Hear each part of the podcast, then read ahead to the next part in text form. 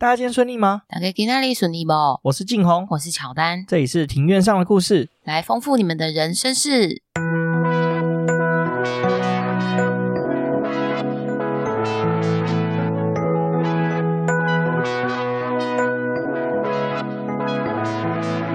我们透过历史、书籍、电影、风土，带你进入那些看似很远却其实离我们很近的事，在这里扩散你我的小宇宙，还有那些故事所延伸出的观点。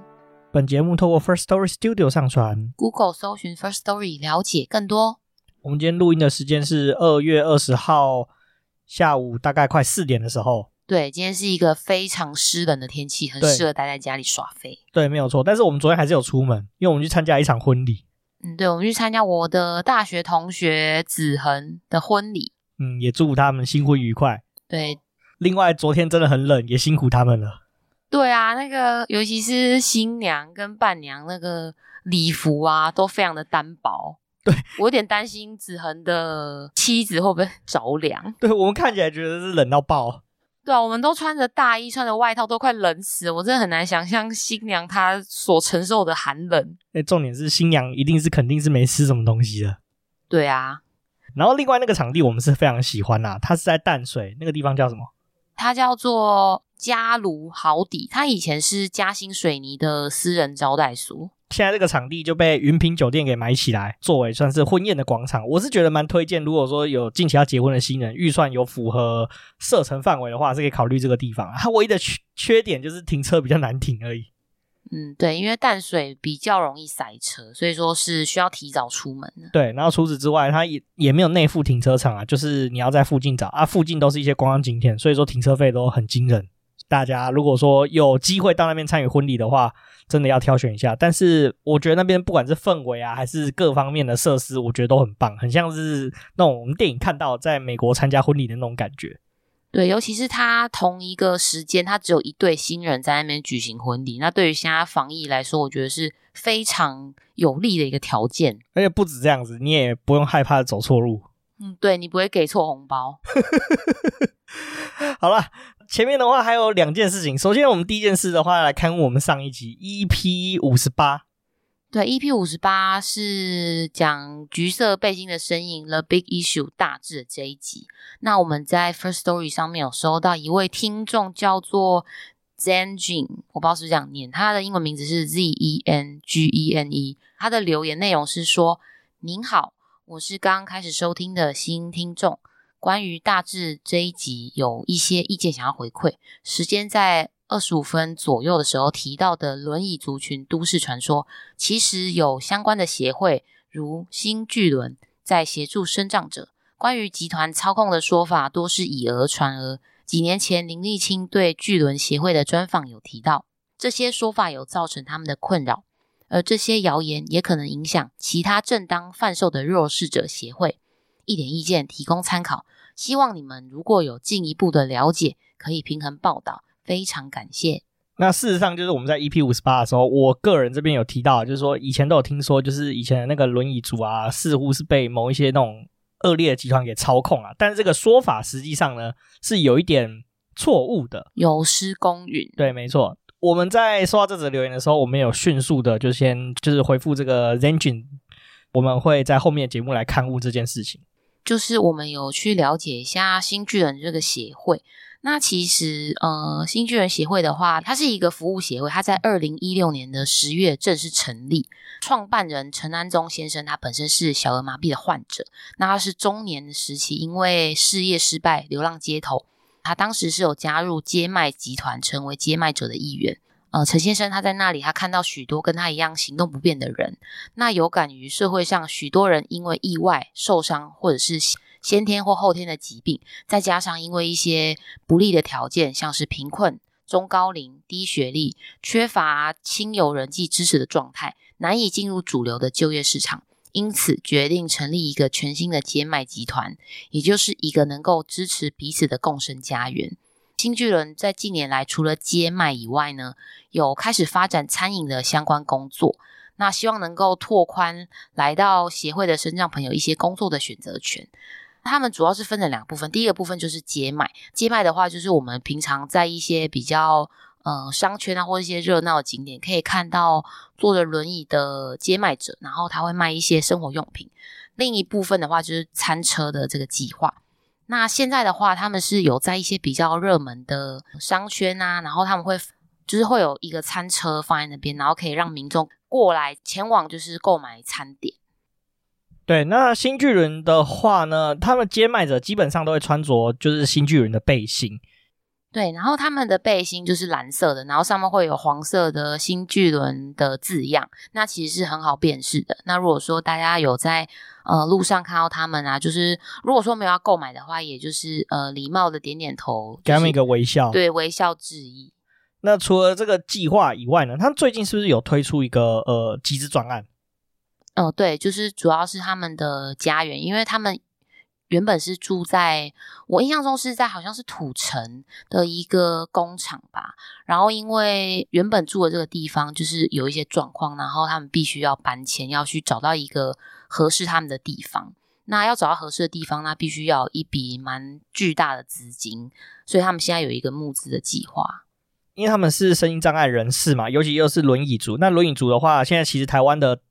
各项的这个无障碍设施其实是非常缺乏，尤其是比较旧的市中心的地方，不管是呃建筑物本体啊还是怎么样，其实它能够几乎都没有所谓的无障碍设施，所以说变成就是在地点上的寻找上又相对是困难更多，包括价格啊，甚至符合条件的这个地点也是更少的。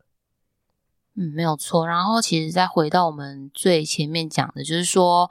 呃，因为早期可能就是我们两个对于这样子的街卖的协会啊，就是不够了解，才会有一些就是比较错误的想法。那如果说呃大家对于这样子街卖者会有兴趣的话，就是呃不妨可以上网去爬一些爬出一些相关的资料。那我们也会把新巨人协会相关的讯息放在我们的 show note 连接。对，就是希望大家可以有进一步的了解。那在第二件事情的话。你记得很久很久以前，就是大概一年多前吧。我们 EP 十七那时候，李登辉前总统刚过世的时候，我们有做一集关于李登辉的和牛梦这这这个节目。嗯，没错，EP 十七哦，那真的很久了，因为我们现在已经录到第六十集了吧？对，这集是 EP 六十。嗯嗯。前几天我看到新闻，就是这个李登辉前总统的这个台湾和牛计划的原型牛，现在在前阵子上市了，好像可以去吃了，对不对？对，可以去吃了。那这个我有 po 一篇。I G 的现实动态的贴文啊，就是简述一下这个餐厅的情况啊。大致上，这个餐厅的话是牛肉火锅餐厅。呃，原本当初李登辉前总统他想要做这个台湾牛肉计划，是因为说，因为我们大部分台湾牛肉都是进口的嘛。他刚好在日本时代的时候，就有遗留一群这个日本的黑毛和牛的原种在台湾。那详细的内容的话，希望大家回去听这个 EP 十七有更详细的介绍啊。那后来经过他们成功的育种之后呢，终于在今年，呃，可以提供呃合格肉品可以上市了，就是有达到他们希望达到的水准啊。这个牛肉的话，目前号称是日本 A 四和牛的水准。餐厅的话，目前是位于在这个台北南京东路靠近小巨蛋的地方，啊、是一间和牛火锅餐厅。那其实那个地点非常的方便就是在市中心而已。当初为什么会选达到 A 四和牛这个标准之后，就决定说要开放上市？是因为说当初李前总统他心中的概念是希望说大家都可以吃得起牛肉这件事情。他们决定呃达到 A 四的等级的时候就可以上市，让大家品尝这个牛肉的味道。那我是个人也蛮好奇这个牛肉的味道。对，我觉得我们就是改天可以去吃吃看，然后再跟大家分享一下我们就是用餐的心得。不过比较可惜的是，因为刚开幕嘛，所以比较混乱啊。我是觉得等过一阵子品质比较稳定之后，我们再去试试看。嗯，没错没错，好期待哦。对，而且还有一个重点，就是台湾因为法规的因素，日本曾经是狂牛症疫区，所以说变成台湾进口的日本和牛是不能够进口内脏类的。如果是喜欢内脏的朋友的话，如果要吃和牛的内脏，就必须要飞一趟到日本。那现在也是疫情的关系。台湾的这个台湾和牛的话呢，很幸运的，因为产地本来就是在台湾，所以说我们就可以吃到和牛的内脏了。这是一件对于这个内脏爱好者来说是一个非常重要而且非常好的一个消息。哦，对啊，尤其是你的一大福音。哦，对啊，我超喜欢吃内脏，我是不敢吃啊，但是晋弘真的非常爱吃所有内脏，不管是牛的或猪的，他都可以。对啊，鸡牛猪我其实都吃。哇，你的那个守卫范围很广，非常广。我没有办法。好了，这大概就是一个这个原型牛的简介啦。欢迎大家回听我们的 EP 十七，你会对这个原型牛特别有感觉啊。那如果说你已经有吃过的朋友们，也欢迎跟我们分享你的心得。对啊，不管是留言或者是在嗯 IG 私讯我们都可以哦。对，好，那终于要进入今天这集的节目了。记不记得我们在这个 EP 五十九中有提到说，我们去前阵子去这个国北师看了一个特展？对，就是看了一艺术的特展。对，是关于文化协会的特展啦。特展的话叫做《光台湾文化的启蒙与自觉》。这个展览的话，其实算是在艺文圈，甚至说在一般就是我们的生活圈跟同文层都算是蛮受到瞩目的一个特展啦。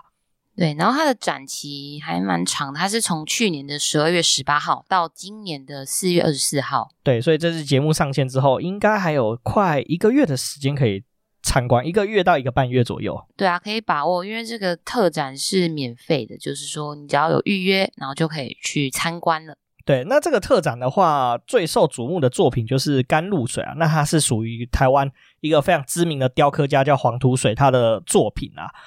同时间呢，这个展场其实也展示了很多，就是台湾在日本时代的艺术家的作品，不管画作啊，还是各项的，甚至说到摄影作品，其实都有。对，是非常丰富，而且都是原作。可是你有没有发现，就是我们去看展之后，其实我们对台湾的这个艺术家也都不是那么的认识。对啊，我觉得可能也是因为我们求学过程中，其实有提到。这些艺术家艺术作品的篇幅都是比较少的，对，很有限的。我就问你一个问题，就是你在去看展之前，你对于台湾的艺术家，你有认识几个人吗？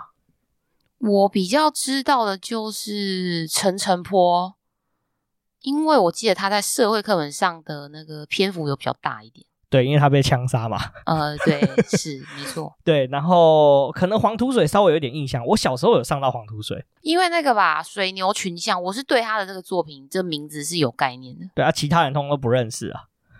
大部分对我们这个时代，我们大概是要透露我们几年出生嘛？嗯，我觉得可以啊。好，民国大概民国八十年初左右这个时间点，我，我们是八年级生。对对对，八年级头的话，我们的课本里面写到的讯息其实并不是很大，关于台湾的艺术家这样。对，我觉得是有点可惜，不过没关系，就是因为我们现在大家都长大了，长大了，所以说对于任何领域的事情有兴趣，都可以自己去想办法去认识。对，那这也是为什么想做这期节目的原因，就是想说，哎，对我们台湾的艺术家有多一点点的认识啦。那我们这集的主题其实就是介绍黄土水啦。我们刚刚有提到嘛，就是这一次这个光特展最受瞩目的作品就是黄土水先生的甘露水啦。对，甘露水的话是他的一个大理石的雕刻作品。那在讲这个甘露水之前呢，我们还是来先介绍一下特展好了。我们有提到嘛，它主题就叫做“光台湾文化的启蒙与自觉”啦。那地点是在这个国北师的自己的美术馆。地点的话，在台北市大安区和平东路一百三十四号，那其实很靠近六张里捷运站。那展期的话，刚刚你有提过嘛？对，就是到今年的四月二十四号之前都可以去预约参观。没错。再来的话，为什么会有这个特展？其实是蛮有意思的。其实这跟这次的这个光这次的特展的总策划是有关系的。这次的总策划是林曼丽老师，那他是国北师艺术与造型设计学系的教授。那也是现任国家文化艺术基金会的董事长，他曾经的抬头有过故宫博物院的院长，跟北美馆，就是台北市立美术馆的馆长，哦，非常的厉害。对，他是很资深的台湾的一个艺术家，他曾经到日本留学过学，学学习艺术相关的知识。我记得他好像是日本的美术硕士还博士，有点忘记了。所以说，他其实跟日本是有一些渊源的，这也是造成他跟现在这个特展有一些渊源的关系，就是因为他曾经在日本留学过嘛。那台湾日治时期的艺术家其实多少都有往日本留学啊，然后也有留下一些记录这样子。所以说，他在寻找这些故事的过程之中，其实是相对来说有比较多资源可以运用的。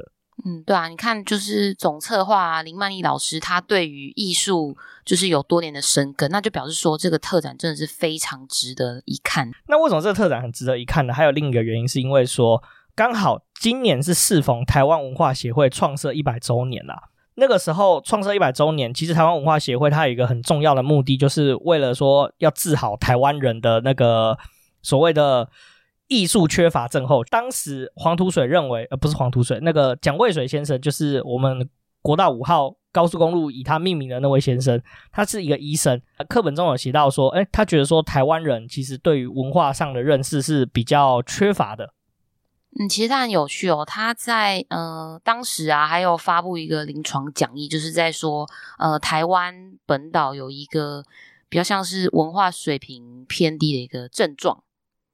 他这个诊断书我觉得蛮有趣，到时候可以就是分享给大家看。那我就大概讲一下，他诊断内容就是说，台湾岛是属于世界文化的低脑儿，然后原因是知识的营养不良症状。主方就是说，要受到极量的正规学校教育，还有补习教育，然后幼稚园、图书馆、读报社，所以这也是为什么就是台湾文化协会成立的原因之一，就是希望说提供一个管道，让台湾人的文化水平可以。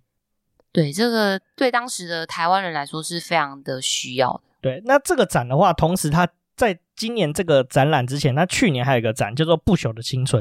那这个《不朽的青春》这个展，其实同样总策划也是林曼丽老师。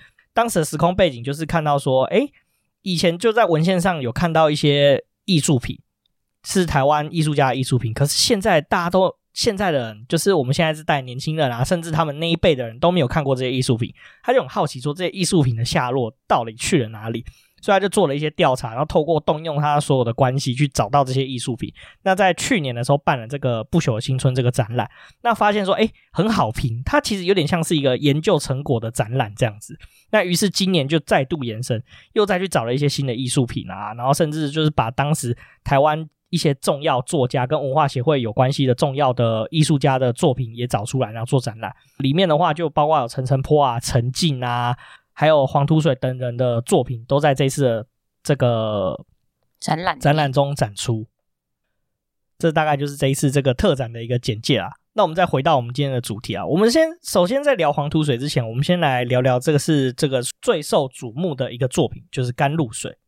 那这个作品是一九二一年的时候完成的大理石雕刻作品，那它被誉为台湾的维纳斯。那为什么称作台湾的维纳斯？是因为它是台湾首座的女性裸体雕像。那同时间，它还入选过这个日本第三回帝展。那这个帝展是日本当时的官展，就是由政府所举办的展览啊。那它是由这个帝国美术院所举办的帝国美术展览会啊。这个展览呢，一直到这个日本战后之后，还是有持续的举办，只是改名改成叫做日本美术展览会。这个地展的话，还有一个很大的重点，就是几乎当时参展的艺术家几乎都是以日本人为主啦。那关于殖民地的艺术家就很少参与这个这个展览啊，比较难入选啊。黄土水的话，其实他是台湾第一个入选这个展览的台湾人。这非常相当不容易，因为他是殖民地出身的艺术家，那可以在日本的主流展览入选是非常得来不易的。对，尤其是官方办的展。甘露水的话，刚刚你有提到嘛，它是一个大理石作品啊。那其实呃，上次我们在现实动态中有抛出这个甘露水的样式，有有我抛。那为什么叫甘露水呢？其实如果说你有对佛教有一些了解的话，那甘露水其实就是在佛教中，它是观世音菩萨。一手拿着这个杨柳枝，一手拿着这个净瓶水，洒给众生的水。那所以它是有具有就是普润众生跟消灾解厄的力量啊。那其实我们实际看到这个作品的话，它感觉就跟这个路线有点像，就是一个女性，就是裸身的女性呢，然后她在在那个贝壳中绽放、展展现自我的那种感觉，就这种向上浮生、解救众生的那种感觉。对，我觉得它的意象是两者是蛮接近的。这个作品的话，其实它相当的命运多损啊。它其实多次被移动，它除了送到在日本的时候参与地展之后，它多次就是一直被移动来移动去的。那它的保存状况其实非常的不好啦，那也有非常多的污损啊。就是它被最后一次在展出前被找到的时候，其实作品状况是非常非常的糟糕的啊。首先是一九三一年啊，那个时候呢，呃，为了庆祝就是台湾教育会馆。其实这个台湾教育会馆，我们之前也有提到过，就是那个现在的二二八国家纪念馆。对对对对，就是那个地方啦。在那个时间点呢，就是甘露水就被运回台湾，收藏于在台湾教育会馆这个地方啦。战后的话，这个建筑物的话就被这个台湾省议会给接收，因为台湾省议会其实有一段时间也是借用这个台湾教育会馆做办公的场地啦。就是我们在二二八纪念馆那集其实有讲到。嗯，没错。然后到了一九五八年的时候，台湾省临时审议会拨迁，然后《甘露水》这个作品就随之搬移，但是却被弃置在台中火车站。其实那个时候，《甘露水》被弃置有好几种说法，但是最主流的说法就是审议会搬迁的时候，这个这个作品就被遗弃置在台中火车站了。当时民风其实也相对比较保守啦，所以说他身上就是有被泼洒一些呃异物在上面这样子。嗯，因为主要是民众觉得说，呃，因为一来看见是裸体，会觉得是哎不雅的，就是会对他比较有一些偏见。对，会有一些偏见。对，就黄土水走得太前面了。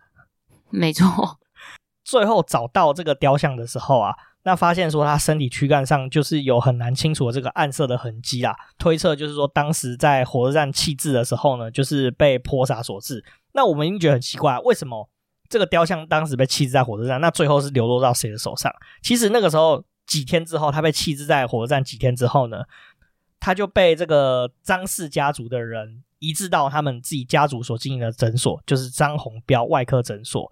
这个雕像就是由这个张氏家族保存看顾，并且在这个一九七四年的时候移到他们家族位于雾峰的工厂去封存。嗯，就是关于这个被张氏家族保管的事情啊，有稍微看到网络上一些资料，只、就是说当时张宏标先生他到火车站附近的时候，他是有看到这个雕像，他其实是于心不忍，他就觉得说，诶，这样好好的一个作品啊，怎么就被放在这里？然后他就想说，把这个。雕像就移回他的诊所，就先保管。但是其实，在当时的时空背景之下，因为黄如水先生他跟日本的关系，以及他作品所要表达的意涵，是对在当时的。主政者是主政者来说是非常，就跟他意见是相左。其实持有家里持有这个甘露水作品，对张先生来说是就是压力是非常大的。对，因为当时又是白色恐怖的背景。那、啊、我们后面会讲到说，为什么说持有这个作品会对跟主政者的这个呃想要表达意思是有相左的，甚至被危险。对，被发现说有储藏这个作品的话，其实是可能会生命会有危险的。那我觉得这个故事很精彩，也很曲折离奇啊。那我非常推荐大家去听《暴走者》，还有一集节目，目就是在讲找到甘露水的过程。这集节目就是有邀请了，就是这次的总策划林曼丽老师上《暴走者》节目去聊这个找到甘露水的故事啊。嗯，没错。然后就是因为时代的背景啊，这个作品就就是被藏了很久。其实那时候林曼丽老师也是透过很多关系，然后才找到这个作品。这也是因为现在这个时代背景的关系，所以甘露水才能重现天日。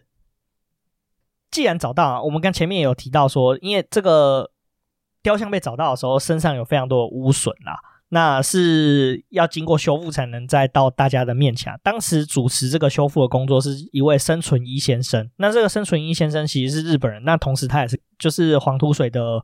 学弟，日本念同一个学校的学弟啦。那当时修复的时间很赶啦。因为我以前对修复这个事情，我有稍微有一点点小小的研究。哦，你是说因为你有同学就是在做那个画作的修复工作吗？不算同学，就是我以前大学认识的一个学姐。那我们大学的话，有一个所谓的系所叫文资系，那它其实有一部分的老师专长就是在做文物的修复。那我大学有修过一门通识课，是在聊这个文物修复的事情。其实文物的修复是非常困难的。它不能够用现代，比如说一些遮盖的技法，去把以前的污损给盖过去。它的精神的宗旨是要恢复到这个作品当时创作完成时的原况。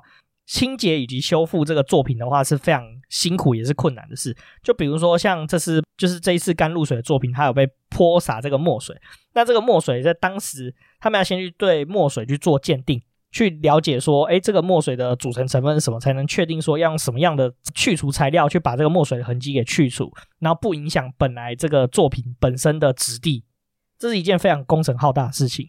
那除了这个以外的话呢，如果是修复画作，比如说有一些画作，它可能是三四百年画作，它颜色有暗淡掉了，同时上面可能有很多灰尘，所以说要先把灰尘给清除掉，然后再用找到几乎跟当时完全一模一样的原料，甚至技法去把那个。可能有掉漆掉色的地方去补补漆补清楚，所以说修修复画作跟修复艺术品是一件非常困难的事情。会，也就是说，修复这些文物作品啊，需要先梳理说你哪些步骤是要先做的，就是你先后顺序要排出来。对，没有错。所以这是非常困难的事情啊。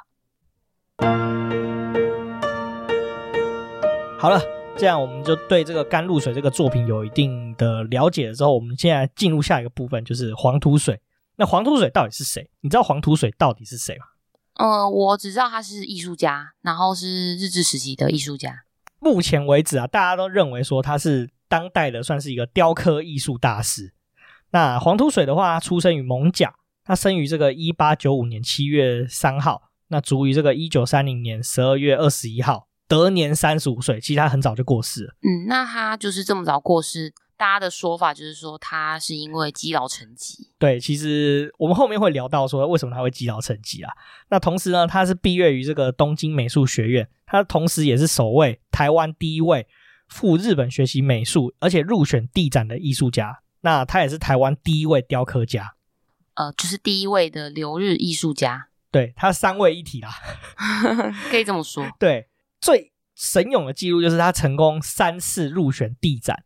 那而且他的作品是有受到日本皇室注意的哦，哦，所以天皇就有看到他的作品，对，天皇家族的人啊，哦，对，当时不是天皇，但是天皇的旁系啊，比如说天皇哥哥弟弟啊，或者是说当时的皇太子等等啊之类的备位元首，其实都有看过他的作品。那作品的特色就是多以台湾意象去融合这个西洋雕塑为特色，就是基本上他都创作主题都是以台湾的乡土。是相关的东西，比如说他最有名的作品就是水牛群像嘛，就他水牛就是台湾的特产。黄土水先生他是觉得说水牛非常的能代表台湾人，就有刻苦耐劳，然后任劳任怨，然后朴实努力的一个精神。除了这个以外的话，这次展出了这个甘露水这个作品啊，其实我们可以发现说，他那个主题的这个女性的形象，其实它不是用西方人的那种。容貌，她其实是用台湾女性的容貌，你可以看到说她的身高相对来说不像西方人那么的魁梧，然后她的身材也相对的没有那么的所谓的健美，追求完全完黄金比例，而是比较像是台湾人传统的那种身形的样貌。对，我这个真的觉得她刻画的非常的细致，因为她就连小腹的部分就微微凸的那个形象真的是一模一样。对对，就是这种中年女子的感觉。哦，她没有到中年啊，她就是呃。我觉得她作品看起来大概是二十出头的女性，丰腴的少妇，对，是应该说是丰腴的少妇啦。那同时间呢，她还讲过一个名言，她的名言是这样说的：就是生在这个国家，便爱这个国家；生于此土地，便爱此土地。此乃人之常情。虽然说艺术无国境之别，在任何地方都可以创作，但终究还是怀念自己出生的土地。我们台湾是美丽之岛，更令人怀念。这段话是出自于这个一九二二年《东洋》杂志。那这段话是由黄土水写下的一篇文章，刊载在这篇杂志的文章叫做《出生于台湾的文中》节录的一段话，这是他的名言。所以这就是为什么说收藏他的作品其实是会遭受在杀身之祸，在白色恐怖的年代，因为他其实有点台独的色彩存在。也就是对他所所说的内容，就其实可以判断他是有一个追求。独立的思想存在的，对，但是对黄土水当时来说，他其实不不是那么的认为是追求独立，他只是认为说他是出生在台湾这个地方，因为当时台湾是日本的殖民地，他想强调说他不是日本人，他是出生于台湾殖民地这块土地的人，想要为这个殖民地的人发声。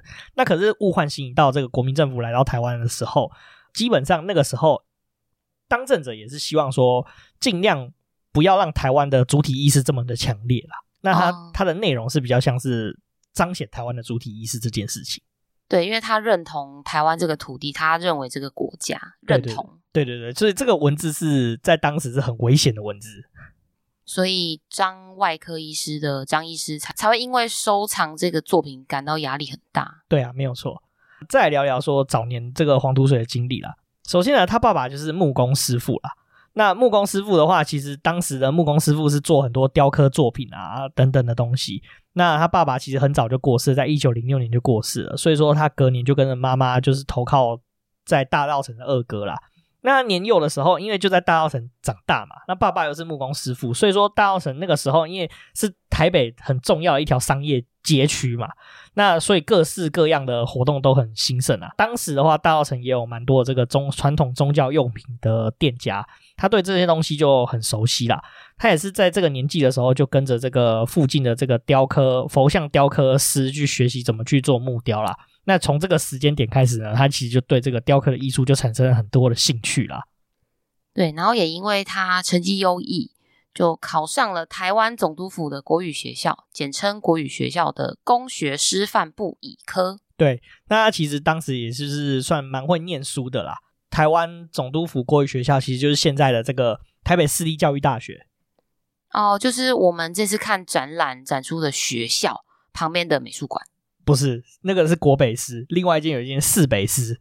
哦，我搞混了。对，这两间学校超容易搞混的。哦、对，这我觉得搞混是人之常情啊。好好，所以还好你没有笑我。你记不记得有国三重跟市三重？现在已经没有这个问题了。现在好像叫做新北高中，对不对？对对对，以前考试很多人跑错。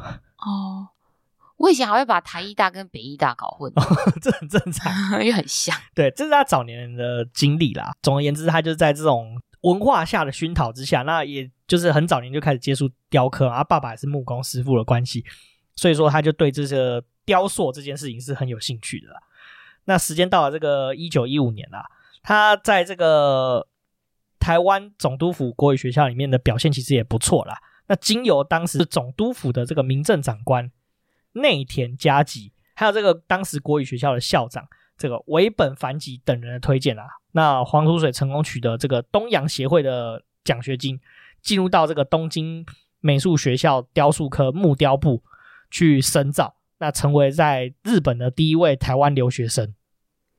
然后呢，到了一九二零年，以山童吹笛入选第二回的地展，成为第一位入选地展的台籍人士。对啊，这个作品的话，我们后面会再聊一下这个作品。啊，我很喜欢这个作品，我觉得等一下我可以多讲一些。对，那在隔年的时候呢，他又在以甘露水入选这个当时第三回的地展啊，很强哎、欸。对，第三次。对对对，然后接着呢，就因为他连续殖民地的人居然连续入围了两次地展啊，所以说他的作品就开始受到这个，他就受到这个天皇家族的这个注意啊，还有同时也受到台湾总督府的注意啊，因为你看他入选了第二回。那隔年又入选第三回的地展嘛，那所以就受到这个政府机关的注意。那时候就受到这个摄政宫的委托去制作两个作品，就是地质跟华录。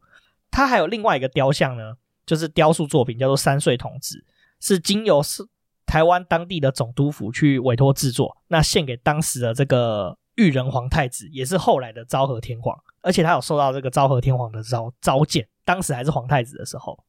那真的是非常的很大的一个荣誉。对对对，他同时呢，其实也有替这个昭和天皇的这个岳父跟岳母九耳宫邦彦亲王夫妇制作塑像，然后也替台湾、日本的多位士绅制作胸像跟塑像。对，像我们有提过，之前节目有提过这个基隆严家嘛，他其中一位扛把子严国年，他黄土水就曾经替他制作了一个这个木雕像。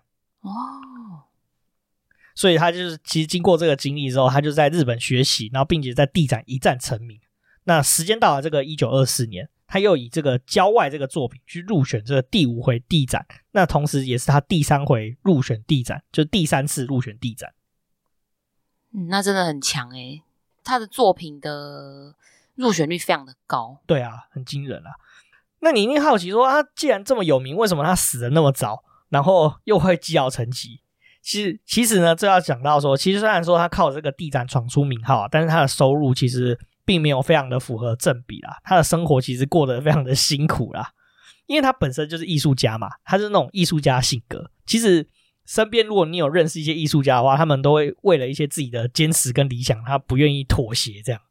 他当时呢，其实就不愿意放弃这个所谓的纯艺术创作啦，所以说他一生都在跟金钱在做搏斗。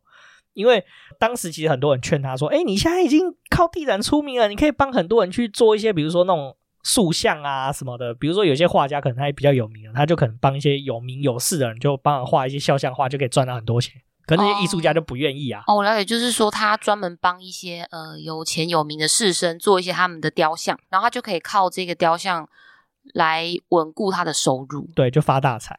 对，但他没有，他一直想要突破自己，他一直想要突破自己。所以说，他为了当时当年呢，他为了赶上这个一九三一年地展的一个新作品啊，当时其实其实腹部是有一些症状的，他腹部在痛，那就是拖着这个腹痛完成作品，结果就因为这个积劳成疾而病倒了。主要是他有延误就医，跟长期以来的疲劳累积所导致的盲肠炎以及并发腹膜炎，到了一九三零年的十二月二十一号，在东京病逝。那当时其实盲肠炎不算是很严重的问题啊，但腹膜炎就真的蛮严重了。对，因为它是盲肠炎并发腹腹膜炎，所以说症状就是非同小可。基本上讲难听一点，就是各式各样的，就是多重病毒感染，身体各种发炎。那在一九三一年的时候呢，亲友就为他在这个台北的东门町曹洞中别院举行这个追悼会啊，那随即将他的这个遗骸啊葬于这个三桥町三板桥共同墓地啊。这个地方呢，战后其实就成为这个荣民的安置处了。在二零零三年的时候，就变成一个康乐公园。那这个康乐公园其实就是你记得星星百货前面那两块超大的公园吗？哦，你说的是那个金华酒店林森北路附近的那个星星百货，对对对，然后前面的公园，对对对，哦，我知道，就是那边。嗯，所以黄土水先生的遗骨是有被葬在那边，对，但是后来遗骨跑到哪里去，也没有人知道了。应该就是呃归为大地了，有可能。同年的这个一九三一年的五月九号跟十号呢，他的其实他的亲属以及好友友人呢，在台北为他举行了这个遗作的展览，因为他当时。过世的时候，完成他最重要的一个作品，就是水牛群像，然后还有他其他没有被展出的作品，在当时就在台北做一个展览去做展出。嗯，然后接下来我们要提的是黄土水几个重要的作品。对，其实很可惜啦。其实，在台湾那个时候，日本时代的艺术家都有遇到同样的问题，就是因为当时打一场二次世界大战嘛，那因为战争的损毁，然后加上国民政府后来来台之后呢，其实辗转很多的作品其实都有。移动啊等等相关的因素啦，所以说其实很多的作品后来就因为辗转的缘故啊，还有保存适当的缘故啊，很多作品已经遗失或者是损毁了。加上黄土水其实一直提倡这个台湾文化，然后而且又强调这个当时刻苦打拼的这个台湾水牛精神，就跟当时那个主政者所强调的那种文化形象其实不是很相符的。对，因为大家知道，国民政府来台湾，它主要是把台湾作为反攻大陆的基地。那你作为一个基地，你怎么可以有自己的独立的思想呢？对，在当时的话，对于当政者来说，就是对统治是有一个负面的影响。啊，当时其实又是因为白色恐怖的关系，所以其实大家对他的名字，或甚至对很多台湾艺术家的名字，就是就没有办法这么的高调的去提到这些人的名称。对。他的名字就在台湾社会沉积了超过五十年，那收藏他作品的人其实就慢慢的越来越低调，越来越低调。我刚刚有在想到一件事情，就是虽然说呃，大家很对他可惜的一点是他英年早逝，他三十五岁的时候就离世，但是但是其实我在想啊，他其实在这个时间点离世，也许可以免于后来在白色恐怖的时候受到一些迫害。对啊。像陈澄波那时候有名，回到嘉义之后，他就成为嘉义很重要的一个士绅。那最后他一直相信了政府，就最后却遭到政府无情的对待。对，就其实讲到这个地方，我觉得还蛮难过。所以说，黄土水先生他在这个时间点离世，未未必是可惜或者是遗憾的。我觉得或许是有他的一个另外一个意涵存在。对啊，冥冥之中总有注定啊。那既然这样的话，我们来聊一下这个。刚刚你有提到黄土水其他几个重要作品了。首先，我们要进入的第一个作品叫做翻桶。那这个翻桶的话，又名这个三童吹笛，它也是黄土水第一次入选地展的作品。对，然后它是石膏的作品。那现在已经遗失了这个原作。那对于这个作品的叙述，洪湖水先生他本人对他的描述很少。那会用原住民当做创作主题，主要是因为想要代表台湾。然后其实番童这个作品，我们一开始看到的时候，我们两个见识浅薄，所以说当时我们有对他自己的一个见解。我觉得静红你可以讲一下。对，当时乔丹就问我说：“哎、欸，你对番童？他说为什么他要用鼻子吹笛子？就是他直接把笛子笛子插在鼻孔里面，然后我就问镜头说：“嗯，你觉得这个是代表什么？”然后我就看了老半天，我就对啊乱解释一通。我就说：“你看，当时黄土水他应该想要代表台湾嘛，原住民嘛。那原住民当时可能被视为比较蛮夷的象征，然后就是不懂怎么吹笛子这件事情，所以说他们就把那个鼻子插在他的鼻孔上面，然后吹笛子。然后乔丹也觉得，嗯，好像我讲的蛮正确，听起来蛮合理的。然后我就想说，嗯，应该不会这么没礼貌吧？就是。”因为黄土水先生他毕竟是受过日本教育，然后也是蛮尊重日本当局，就是所带给他的一些艺术启蒙。那我觉得应该不至于这样。然后呢，我们就看完展览的时候，就冲去找那个当时有在现场做解说的老师。对，然后老师跟我们说：“哦，其实不是这样子的，那个是当时的原住民，其实就有用鼻子这个乐器叫做鼻笛。”那当时的原住民其实就会用这个鼻笛，然后用鼻孔去演奏这乐器。它这个乐器本身就是要用鼻孔来吹气的。我觉得非常的厉害，因为我很难想象，就是用鼻子吹笛子。因为你就变成说，你要一直用鼻子，就是呼气出来。对，我们光是用嘴巴吹，我们就吹到快断气了啊！还是我在这边呼吁，就是呃，如果有原住民的朋友听到我们的这一集，就是也可以跟我们分享，就是你对于这个鼻笛的见解，我真的很想要多了解。对，然后也我们也很诚恳的，就是说声抱歉，就是我们是个文化低俗的城市人。对，我们是文化的低脑儿。好，这是大概这个翻桶的解释啊。那因为老实说，因为这个作品意思了，所以其实现今对他的这些资料其实比较少。希望说他不是被毁灭，而是他不知道被哪个有钱人收藏在家里，只是我们一直没有机会见到他而已。嗯，对，我也希望可以看到他本尊。对，那再来要讲的第二个作品的话，就是比较难过一点的，就是释迦出山像。它其实是这个一九二六年的木雕作品啊。那它的复制品被列为为国家的重要文物啊。那原件的话，只能就是现今只有存在说当时制作这个作品的石膏原模跟它的那个铸铜的复制品。当时的时空背景是这样子的，为什么会有这个作品呢？是因为当时万华的人呢，准备要献捐献一尊这个释迦像给这个万华的龙山寺啊。那由当时的这个一位士绅，就是魏清德先生，他其实是作家，然后也是推理小说家，他的作品有刊载在这个《日日新报》上面啊，由他去做。主持这个募圈的活动啦，他就跟黄土水先生说：“哎、欸，那不然你就做一尊雕像这样子。”对，然后他去找资金。首先，这个雕像一开始是用泥塑，然后再翻成石膏像。那以石膏为模，就是采用这个木膏去在雕刻制作啦。这当时这个木雕像的材质是樱木啦。那他在一九二六年的时候成功的完成。黄土水当时在在日本去制作这个木雕像，那同时当年年尾的时候就带回台湾龙山寺，就供奉在里面这样子啊。那大家也知道，二次世界大战嘛，对，一一九四五年的时候遇到了台北大空袭，原本安奉在龙山寺侧殿的释迦出山像本尊遭到了美国炸毁，对，遭到炸弹的无情的攻击，所以说这个本尊就也是木质的嘛，啊，又是遭到炸弹炸掉嘛，那炸弹就起火啊，乱七八糟的事情，所以就很可惜，这个作品的本尊就消失了。那虽然说本尊消失了，不过当时的那个石膏模具啊等等的东西，其实有留下来啦。当时又是因为说这个魏清德当年其实出的力气是最多的，所以说大家就决定说要把这个世家出山像的这个石膏的模具呢，就是给魏家做收藏这样子啊。那其实这个世家出山像，它石膏它的命运非常的多舛。时间到了一九八七年的七月二十二号上午，有一个小偷他潜入了魏清德先生的家。里面偷窃，然后释迦出山像这个石膏就被损毁了。那其实原本魏家就有这个意愿要把这个石膏的雕塑捐给北美馆。那其实北美馆他是在约定的晚一天去拿，然后这个雕像就出事了。对，虽然是损毁啊，但是至少说这个雕像可能小偷很生气吧，发现家里没什么东西可以偷，所以就砸石膏泄愤。我猜的啦，虽然是。雕像是损毁，可是至少说他没有被干走，所以说损毁之后呢，就有这个北美馆还有当时的文件会学术就做这个定位的修复，并且就是把这个作品就做翻铜，就是用铜去翻模去复制啊。那目前在台湾的这个国立历史博物馆、跟国立台湾美术馆，还有台南开元寺跟高雄市立美术馆，还有台湾龙山寺，其实分别就复制了这五份，然后分别去收藏，对，收藏啦。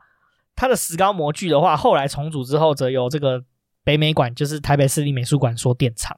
然后我们要提到最后一个作品，就是黄土水的水牛群像，这个作品是他的遗作。对，那这个作品的话，其实很大也很长啊。这个作品长有五百五十五公分，宽有两百五十公分，是一个浮雕的作品。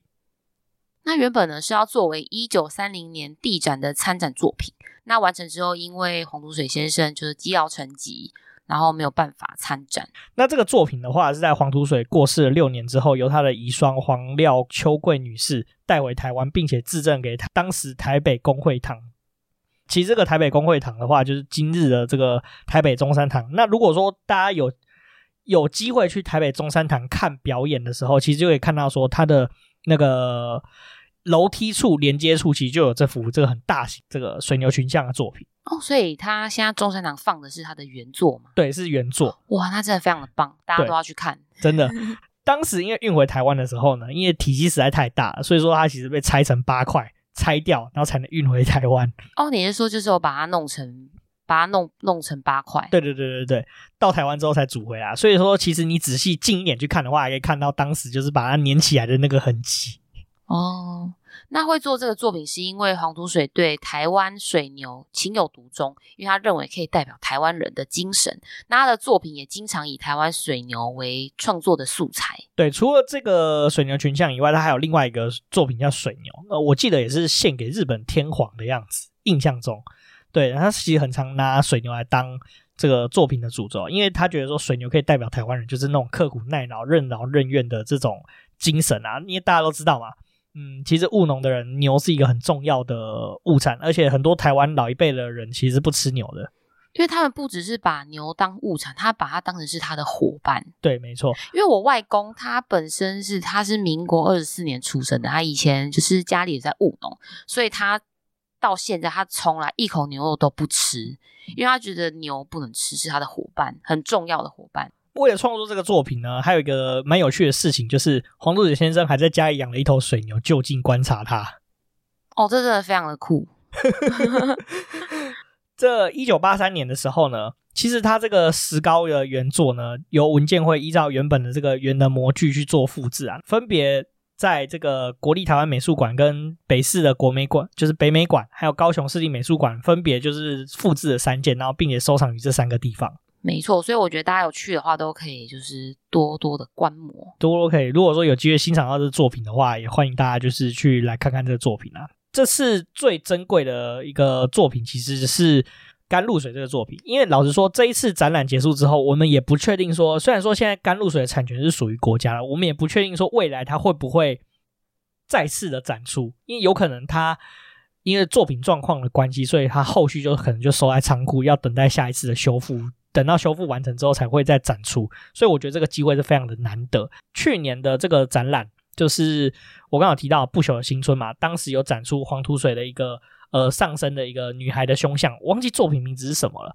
那个作品是、啊、少女的胸像，对对对对对对对，那个作品其实现在有点可惜，就是我们一般人想见到这个作品是有点困难的，因为它是被收藏在黄土水当时所念的小学里面。对，它好像是在蒙甲那边的一个太平国小的样子。好像是太平国小，我那国小名字忘记了。那所以说，一般我们民众想要看到这作品，其实难度就有点高了。对，因为现在是被他们就收藏在好像是校史室的样子。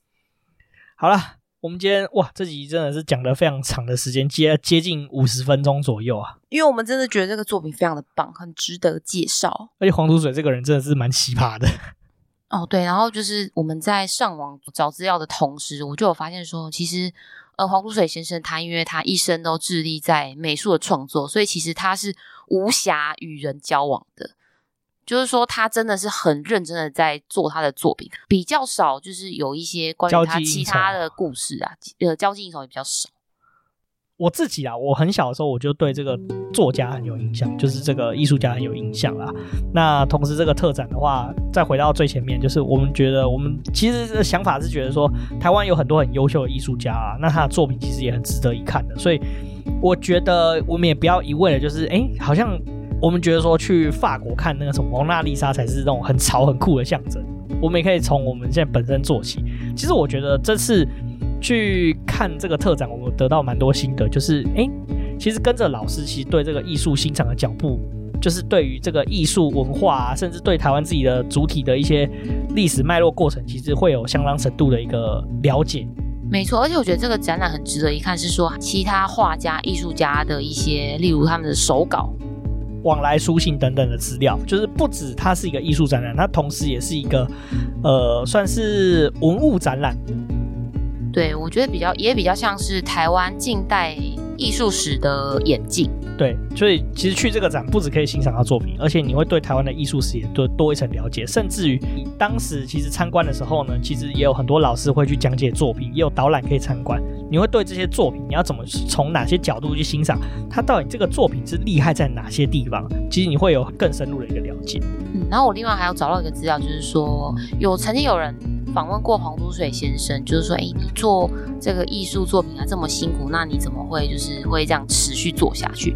那他本人的见解是说，他觉得说，虽然做这个艺术是非常的辛苦跟劳累，但是他觉得说这样子的辛苦仅止于肉体上，那其实他的精神上是非常的快乐跟自由的，就是说他可以就是将他想要传达的一些理念融合在他的作品之中，然后表达出来，让就是大家所知道。好了，我们今天洋洋洒洒也讲了这么多了。那如果你喜欢我们节目的话，请到我们的 Apple Podcast 帮我们打新评分加留言，并且分享给你所有的朋友。那如果你不是在 Apple Podcast 上面收听的话，其实你也可以到 Spotify 帮我们打新评分哦。欢迎追踪我们的 IG 账号是 Story on the Yard，可以在放大镜打上庭院上的故事，就可以找到我们。IG 上会有我们的生活动态啊、Podcast 推荐以及书籍影集的推荐哦。那我们现在还有 First Story 的技术支援，就有语音留言的功能。那有留言的话，我们都会在节目上回复给你哦。我们下次见，拜拜。